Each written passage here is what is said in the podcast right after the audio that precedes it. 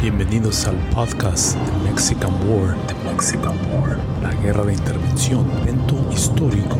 que define el conflicto bélico entre Estados Unidos y México, ocurrido en 1846 a 1848. The Mexican War.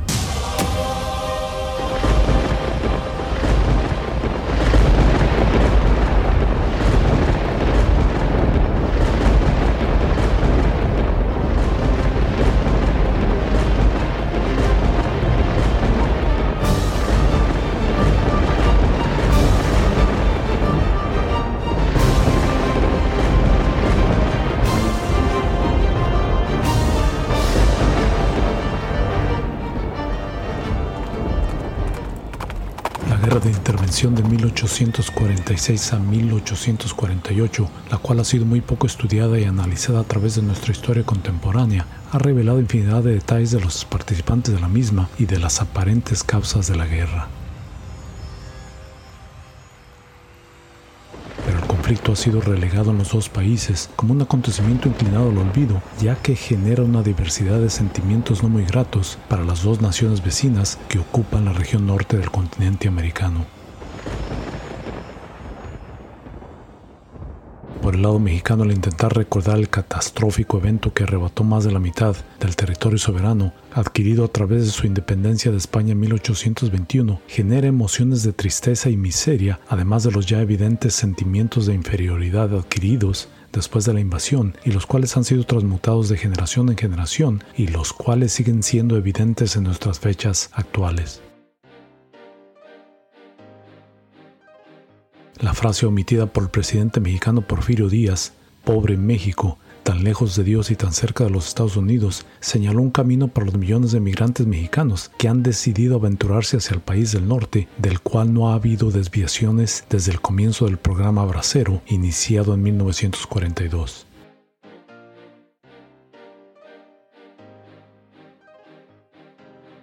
Este trayecto de migración ha forjado un sinnúmero de adversidades y de abusos cometidos en su contra por sectores de la sociedad estadounidense, los cuales han permutado en las dos sociedades, generando sentimientos adversos. Por un lado, los emigrantes han sufrido de las migajas otorgadas por los americanos, mientras que la sociedad norteamericana ha minimizado su valiosa colaboración a la economía del país. Esta simbiótica relación, iniciada como un intento de colaboración entre las dos naciones durante el curso de la Segunda Guerra Mundial, simplemente establecía el fenómeno de empuje y atracción en el cual personas abandonaban su país como resultado de experimentar miseria, temor, desastres y desempleo, emigrando a otras latitudes en busca de seguridad, mejores oportunidades, estabilidad y libertad. Desde entonces, millones de personas han transitado por la línea fronteriza legal e ilegalmente en busca de mejores oportunidades que las ofrecidas por las autoridades de su región de origen.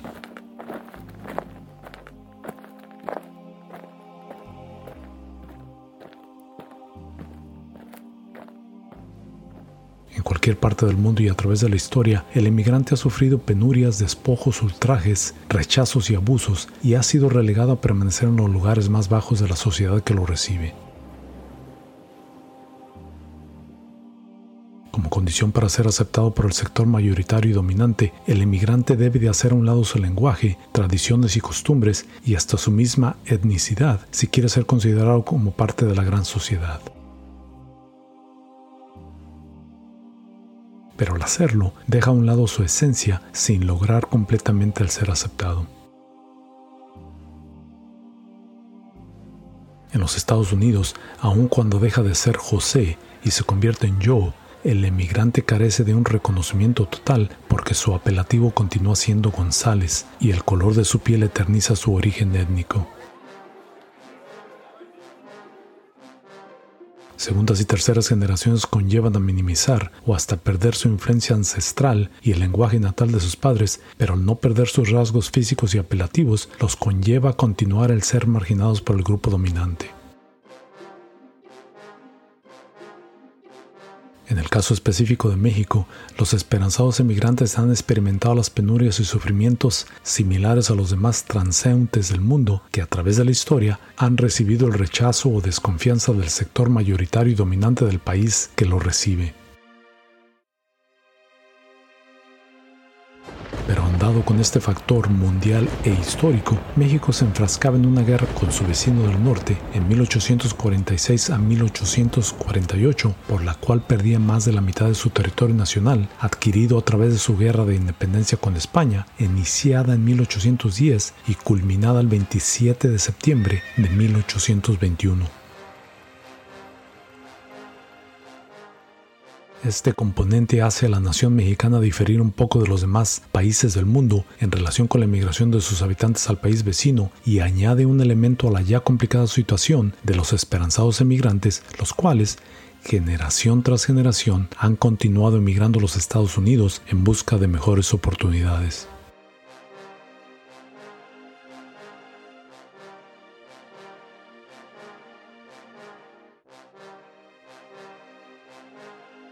La nación mexicana no solamente fue despojada de una cuantiosa cantidad de tierra, sino que también experimentó los efectos de la ideología del destino manifiesto por parte de un gran sector de la nación estadounidense a mitades del siglo XIX. Este sentimiento dictaba a razón de sus seguidores que existía un origen divino el cual otorgaba a los pobladores de la región este de la nueva nación independiente el derecho de conquistar nuevas tierras y territorios utilizando valores democráticos y de igualdad en nombre de la paz y la democracia. Lamentablemente para la mayoría de los pobladores de estas áreas y territorios, los cuales eran en su gran mayoría naturales, de origen africano, asiáticos y obviamente mexicanos eran excluidos de estos valores por la simple razón de no pertenecer al sector dominante mayoritario y de tez blanca. El desenvolvimiento de esta ideología era iniciado por John L. Sullivan, un columnista y editor de la United States Magazine and Democratic Review, durante su publicación entre julio y agosto de 1845, en la cual profecía el poder desarrollar la culminación de nuestro destino manifiesto para extenderlo a todo el continente asignado a nosotros por providencia. Congresistas adoptaron rápidamente el término en sus debates, utilizándolo como justificación para afrontar las disputas territoriales confrontadas por los estadounidenses entre 1845 a 1846. La posible anexión de Texas como un estado más de la Unión, la ocupación conjunta con la Gran Bretaña del territorio de Oregón y finalmente la prosecución de una guerra en contra de México. Aunque el término era exclusivo de los demócratas, algunos congresistas republicanos comenzaron a adoptarlo y ya para 1890 se convertiría en tema principal de la ideología central del partido. La implementación de esta ideología suscitaba el desplazamiento de miles de naturales, los cuales poblaban las regiones al oeste de las montañas Appalachians y los cuales habían sido desplazados originalmente desde sus tierras de la costa sur y este de la nueva región ocupada por los primeros colonos y puestos en reservaciones indígenas, las cuales continúan habitando hasta las fechas actuales.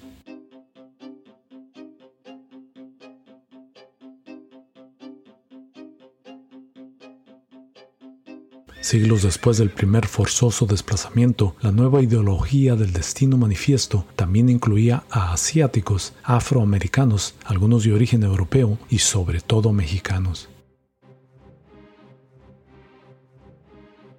La noción de implementar ideales democráticos y de justicia simplemente aplicaba para los miembros del grupo dominante blanco, considerando los demás grupos sociales como inadecuados e incapaces de autogobernarse.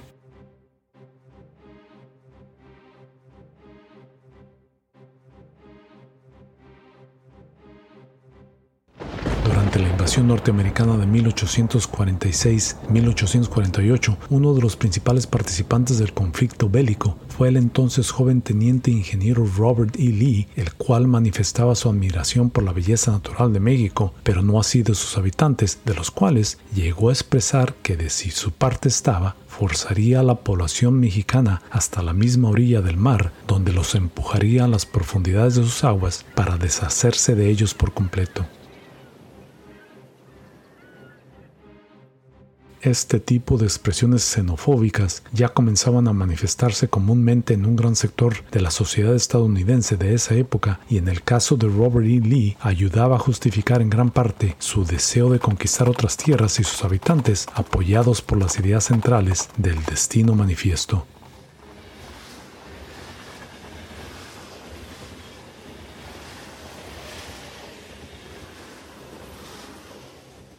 Pero así como existían individuos que expresaban estas ideas, prevalecían otros conceptos de opinión, los cuales resistían el sistemático control y dominio de un pueblo sobre otro.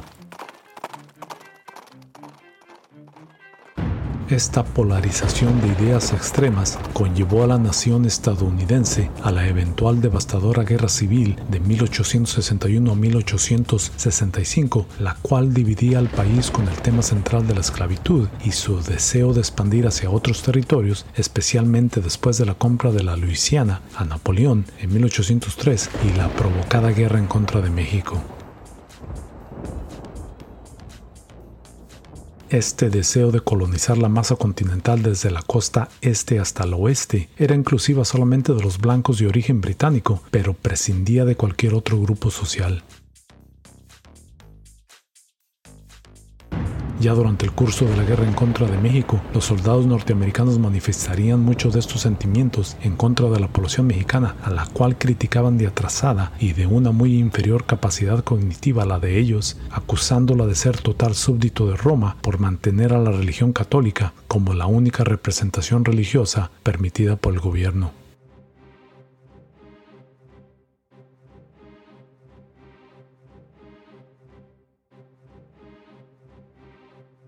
La institución religiosa no solamente proveía guía espiritual a la población.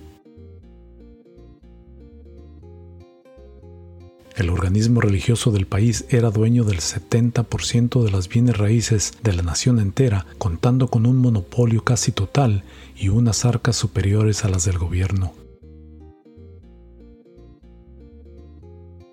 Además, era exenta de impuestos y gozaba del apoyo moral de un gran sector de la población.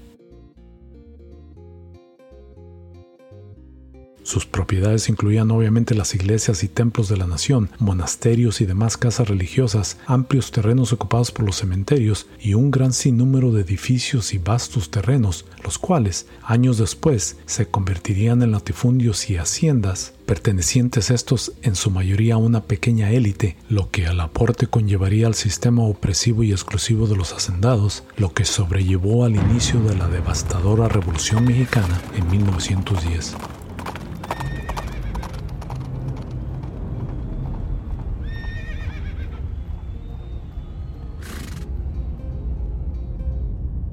Principios de 1847 se iniciaban ya pugnas abiertas entre el gobierno y la iglesia. Una serie de incidentes provocaban al obispo de Michoacán, señor Portugal, a declarar que en la nación mexicana existían dos soberanías temporales, siendo una de ellas el Estado eclesiástico. Los eventos del principio de año, ahondados con estas declaraciones, obligaban al diputado don Vicente Romero a declarar ante el Congreso la adopción de los siguientes artículos. Número 1. La nación mexicana no reconoce en el poder eclesiástico otra potestad que lo espiritual.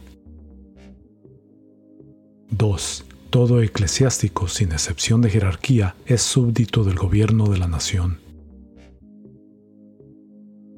3. Los bienes conocidos por de manos muertas son una colección de limosnas y el gobierno puede hacer uso de ellos, obligándose a socorrer las necesidades para que estén destinados.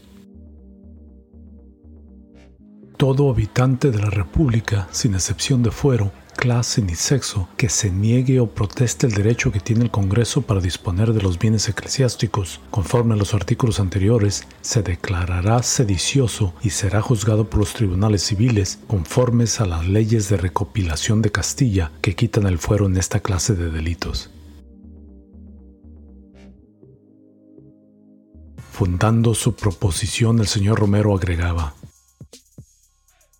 el señor Portugal quiere que la riqueza del clero sea dogma y se ofrece por mártir del dinero, suponiendo que la posesión de éste es la muralla para conservar la fe.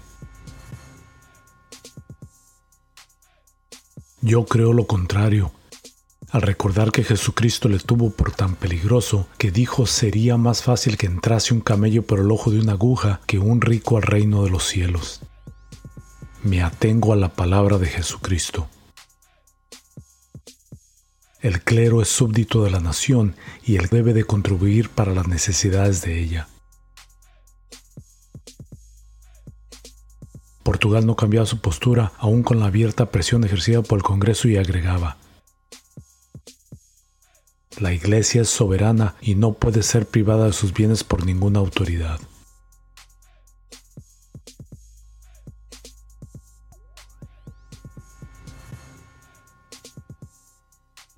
Como resultado de la presión ejercida en el clero, una rama militar del ejército en conjunción con los ricos comerciantes de la ciudad se levantaban en armas en contra de Gómez Farías, el cual estaba a cargo del gobierno en ausencia de Antonio López de Santa Ana. Este levantamiento fue reconocido como la rebelión de los polcos en alusión al presidente norteamericano James K. Polk. Irónicamente, la Iglesia Católica, temerosa de la presión ejercida sobre ella por parte del gobierno mexicano para facilitar ayuda financiera a los esfuerzos de la nación mexicana por defender el asalto de los estadounidenses, colaboraba enormemente a la final debacle del gobierno en su lucha contra los invasores.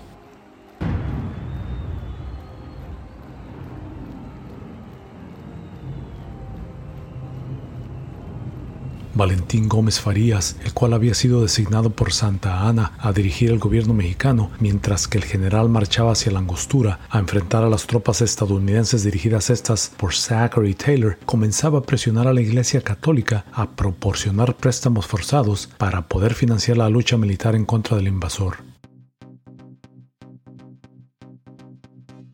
La Iglesia rechazaba el otorgar el tan ansiado y necesitado préstamo y como resultado las autoridades eclesiásticas orquestaban una alianza de conveniencia con ramas de militares, comerciantes y miembros de la élite social, todos estos conservadores, y comenzaban a organizar y efectuar maniobras militares en contra del gobierno de Gómez Farías, todo esto en plena invasión norteamericana.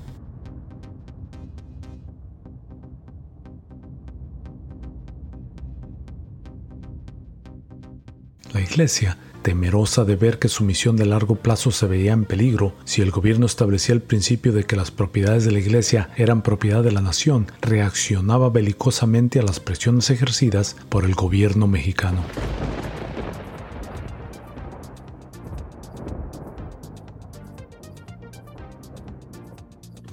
Plena invasión norteamericana, los líderes eclesiásticos exaltaban a los feligreses a no rechazar al invasor, asegurándoles que estos venían a librar al pueblo del mal gobierno.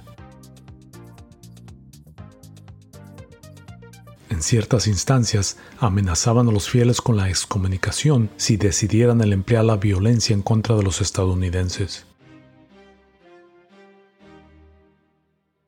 Era muy notorio el ver soldados estadounidenses, después de que conquistaban ciertas ciudades del país, el hacer reverencias a sacerdotes que encontraban en las calles. El mismo general norteamericano Winfield Scott celebraba misas y eventos con las autoridades eclesiásticas de esas ciudades y ordenaba a sus soldados a que respetaran e hicieran reverencias cada vez que vieran a un párroco o figura eclesiástica en lugares públicos.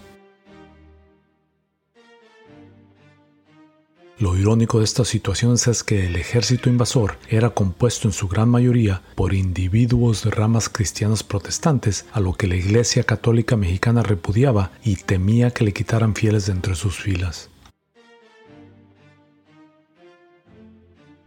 Después de la derrota final del ejército mexicano durante la batalla final por la Ciudad de México en el castillo de Chapultepec y después de su entrada triunfante al Zócalo, el ejército norteamericano instalaba sus cuarteles en la villa de Guadalupe, respaldado esto por las autoridades eclesiásticas de la ciudad, las cuales pensaban que los invasores estarían más seguros de los constantes ataques en su contra efectuados por parte de la población de la ciudad, la cual no aceptaba la presencia de los yanquis.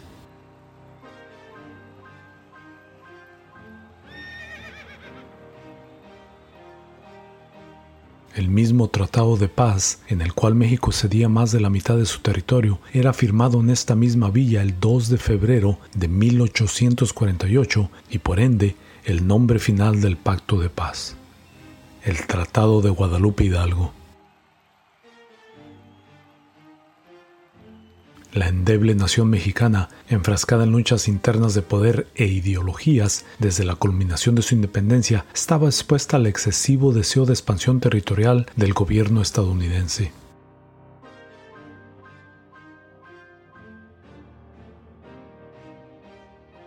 Estos planes habían sido iniciados por Andrew Jackson y su invasión a la Florida en 1818, poco tiempo después por John Tyler y su deseo de anexión del Estado rebelde de Texas en 1845 hasta la presidencia de James K. Polk y su planeado y bien orquestado deseo de declaración de guerra en contra de México en 1846. La inevitable pérdida de los actuales estados de California, Arizona, Nevada, Texas, parte de Colorado, Utah y Wyoming simplemente añadió más dolor al sufrimiento del pueblo mexicano, iniciado este desde la conquista del pueblo azteca y otras regiones territoriales bautizadas por los españoles como la Nueva España en la primera parte del siglo XVI.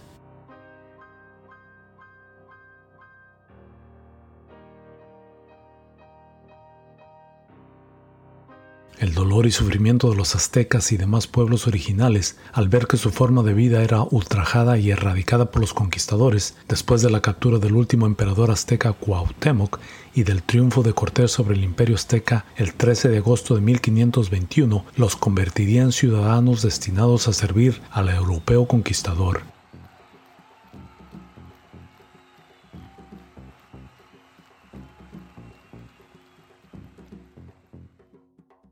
La conquista continuaría por 300 años de duración, comandada por el virreinato español entre 1521 y 1821.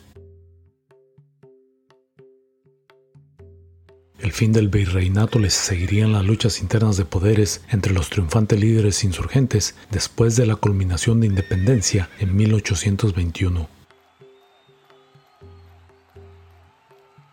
Al término de la emancipación le seguiría la Guerra de los Pasteles en 1838 y 1839, conflicto en el cual Francia intervendría militarmente en México por primera ocasión. La subsecuente y devastadora intervención norteamericana entre 1848 y 1846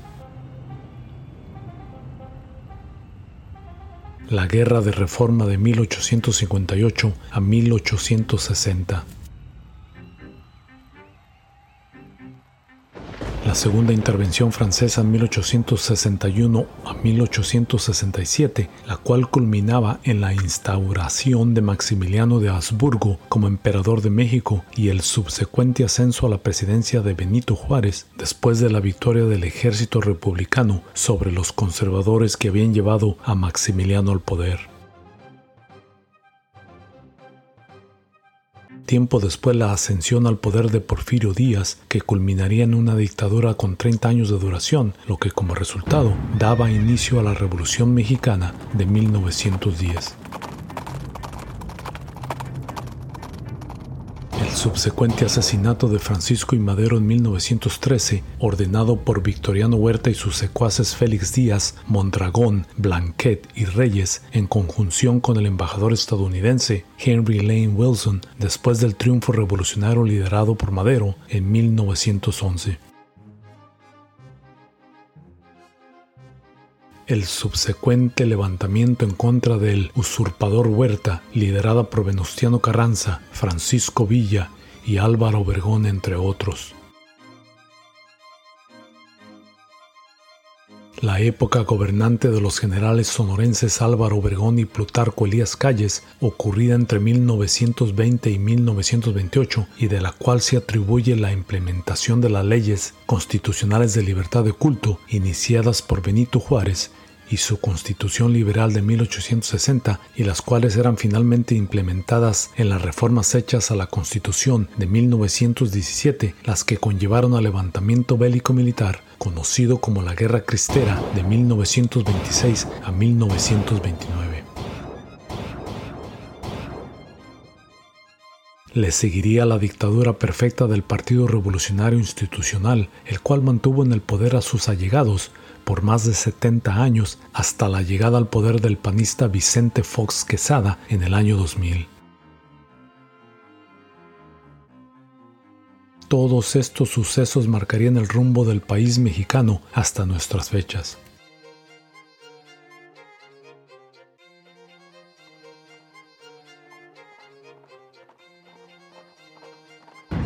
Las constantes luchas internas por el poder presidencial, iniciadas desde nuestra independencia, han prevenido a la población y a la nación mexicana el lograr obtener una estabilidad que permita al país gozar de sus enormes riquezas y potenciales. La cercanía al poderoso vecino del norte ha propiciado el generar excusas que han ayudado a minimizar y a encubrir los actos de abusos cometidos por una gran parte de nuestros gobernantes. Aunque también la enorme influencia de los Estados Unidos ha generado inestabilidad en nuestros gobiernos y población, propiciando el desarrollo de una gran desconfianza en contra de nuestros poderosos vecinos.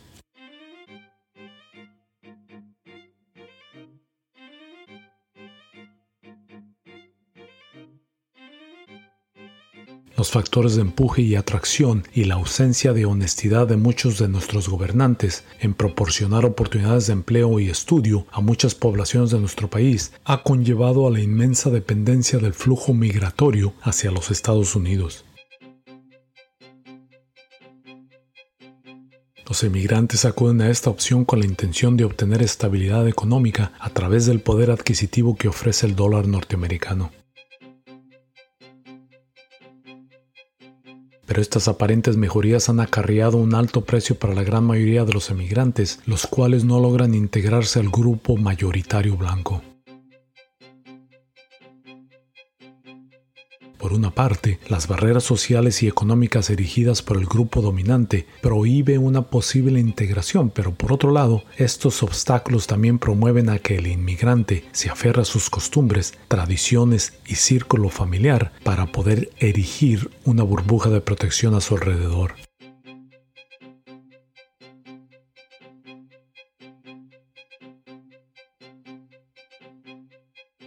Irónicamente, y en algunas ocasiones, el inmigrante que tiene la oportunidad de regresar y visitar sus lugares de orígenes emplea grandes esfuerzos en demostrar a sus conciudadanos una gran aparente mejoría económica y próspera como resultado de su estancia en el vecino país del norte. Ese desbordamiento obliga a muchos de estos visitantes de pueblos y ciudades mexicanas a empeñar su futuro al invertir en costosos automóviles que transportan hasta sus lugares de origen para después tener que devolverlos al banco por falta de pago su regreso. Ese influyente deseo de manifestar acervo y opulencia durante las dos o tres semanas que emplean en visitar sus lugares de origen se convierten en meses o hasta años de arduo sacrificio empleados estos en solventar los excesivos gastos de sus viajes a su regreso a los Estados Unidos de América. El limbo en donde se encuentra el inmigrante no le permite sobresalir, ya que la sociedad que lo ha recibido no decide aceptarlo completamente y el no querer o poder regresar a sus lugares de origen lo mantiene en un contorno en donde existen pocas oportunidades de superación. El mendigar las migajas de los americanos se ha convertido en un estilo de vida para millones de mexicanos que radican en la Unión Americana. Estos, señalados como ciudadanos de segunda o tercera clase, viven intentando solventar una vida con salarios bajos, trabajando en difíciles escenarios y condiciones. Muchos de los individuos que deciden radicar y trabajar arduamente logran engendrar hijos que naturalmente se convierten en ciudadanos americanos después de nacer. Pero aún así, continúan con el mantra que les impide totalmente asimilarse al grupo social mayoritario. Asimismo, han sucedido historias felices de superación en las cuales hijos e hijas de honestos y humildes trabajadores de campos de cultivo logran que sus hijos bequen en prestigiosas universidades en donde adquieren licenciaturas, maestrías o doctorados en ramas de ciencias, artes e ingenierías. Pero aún así, sus apelativos, color de piel y origen étnico les prohíbe esa final asimilación.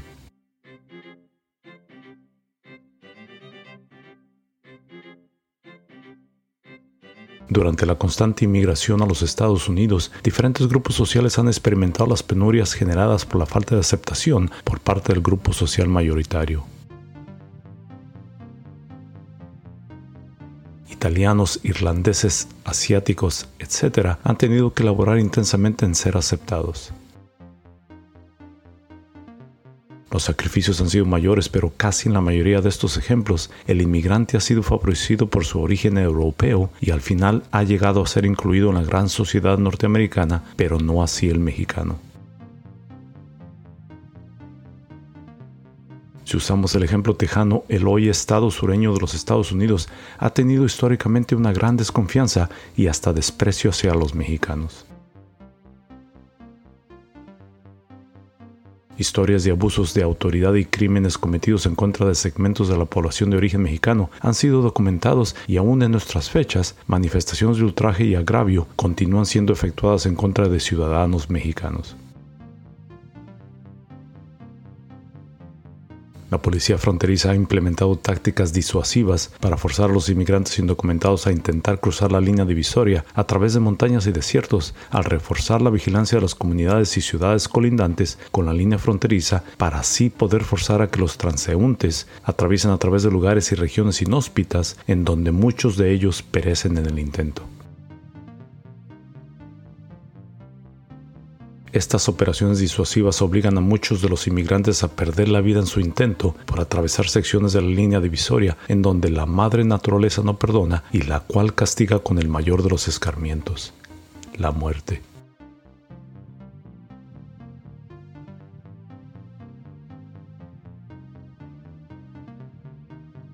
Estas maniobras criminales orquestadas por organismos gubernamentales e institucionales menosprecian la vida humana con el simple pretexto o justificación de tener el derecho de defender sus fronteras del flujo de inmigración ilegal. Y aunque esta postura tiene sus argumentos, la defensa o explicación evasiva empleada en explicar estas tácticas es que a través de la compleja y peligrosa jornada empleada en cruzar desiertos y montañas, el ilegal titubeará el intentar o repetir la audaz maniobra, o sea, si no pereces, sobrevives y lo intentas otra vez, podrás perecer en el segundo o tercer intento. Es así como un gran número de transeúntes pierden la vida en búsqueda de mejores condiciones económicas para ellos y para sus seres queridos.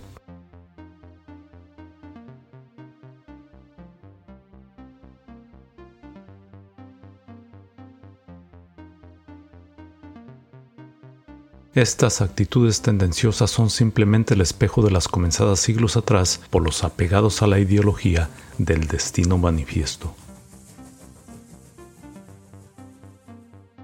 Así como Robert E. Lee lo expresaba en su momento, en los tiempos actuales, organismos gubernamentales intentan implementar acciones y comportamientos deprimentes a la integridad física y humana de muchos de los esperanzados emigrantes y en este caso concreto, la intención no es arrojarlos al mar para deshacerse de ellos, sino que enviarlos a los inhóspitos y escabrosos desiertos para deshacerse de ellos.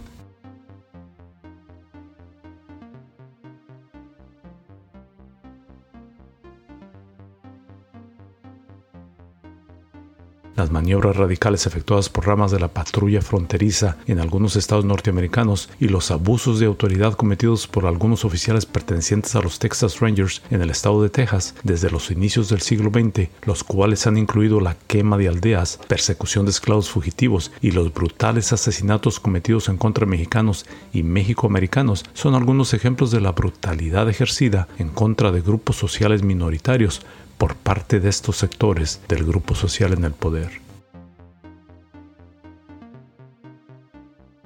En un caso notorio ocurrido en un poblado tejano nombrado Porvenir, situado cerca de la línea fronteriza, el 28 de enero de 1918, un grupo de soldados estadounidenses de caballería, acompañados de algunos adinerados rancheros y un grupo de Texas Rangers, asaltaron el poblado a altas horas de la noche, secuestrando un grupo de 15 jóvenes y adultos mexicoamericanos, asesinándolos a sangre fría. Ninguno de los participantes fueron procesados criminalmente y los demás pobladores huyeron en pánico, cruzando el río hacia territorio mexicano.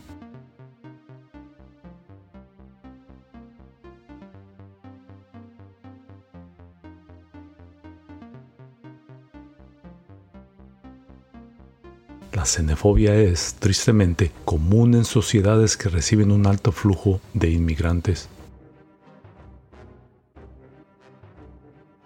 A través de la historia, este sentimiento ha generado recelo, desconfianza, sospecha, pánico o amenaza, preocupación, coraje, osadía, rescoldo, intimidación, sobresalto, ansiedad y perturbación en la sociedad que recibe el alto flujo de desplazados.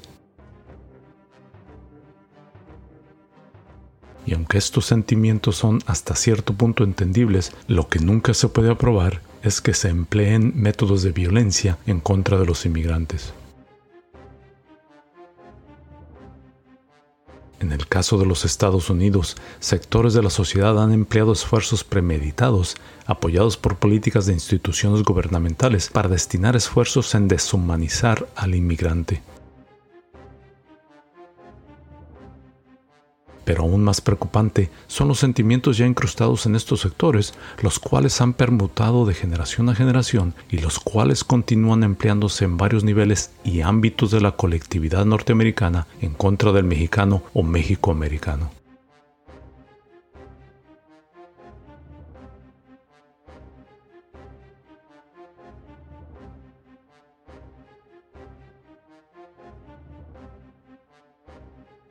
El odio de los Texas Rangers en contra de los mexicanos, iniciado desde el comienzo de la rebeldía filibustera tejana en 1835 y el cual se enardeció durante la guerra de los Estados Unidos contra México, continúa aumentando en proporción, permutándose en otros sectores de la sociedad tejana, normalizándose como una manifestación en contra del emigrante mexicano, legal e ilegal. El agresor repulsa, ofende, amenaza, hostiga, castiga, flagela, vapulea, persigue, incita, acomete, amaga y cernerse sobre el defensor, mientras que el recipiente del abuso o violencia resiste, rehúsa, deniega, desaprueba, acepta, consiente, asume, adopta, suscribe, asiente, accede, soporta, tolera o admite los abusos perpetrados en su contra. En el caso concreto del mexicano no debemos seguir gobernados por estos sentimientos de inferioridad. La injusta invasión norteamericana perpetrada con alevosía y ventaja, liderada y planeada por el presidente norteamericano James K. Polk en contra de una nación endeble, enfrascada esta en luchas internas de poder y división, culminó en la pérdida de más de la mitad del territorio mexicano, pero también inició una idiosincrasia de sumisión y sometimiento al agresor por parte del mexicano.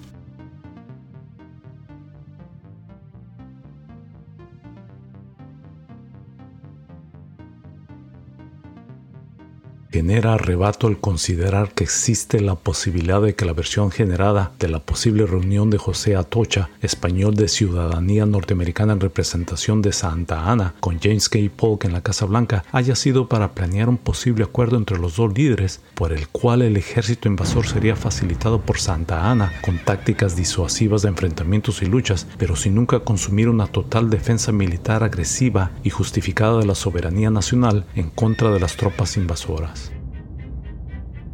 Todo esto a cambio de 30 millones de dólares. Estas sospechas de traición a la patria por parte de Santa Ana han sido ampliadas por muchas de las acciones y decisiones militares del entonces presidente mexicano durante el curso del conflicto bélico. Su retirada inexplicable en la batalla de la Angostura, efectuada el 22 y 23 de febrero de 1847, cuando el ejército liderado por Zachary Taylor permanecía al borde de la derrota, ahondaría a estas sospechas. La falta de apoyo al general Gabriel Valencia durante la batalla de Contreras, muy cerca ya de la capital azteca, donde el ejército norteamericano estaba más que expuesto a la derrota, y la ausencia de la caballería de Juan Álvarez, la cual contaba con 4.000 efectivos bien adiestrados y de superioridad militar a la de los invasores, profundizan aún más estas sospechas de deslealtad y traición a la nación mexicana por parte de Antonio López de Santa Ana.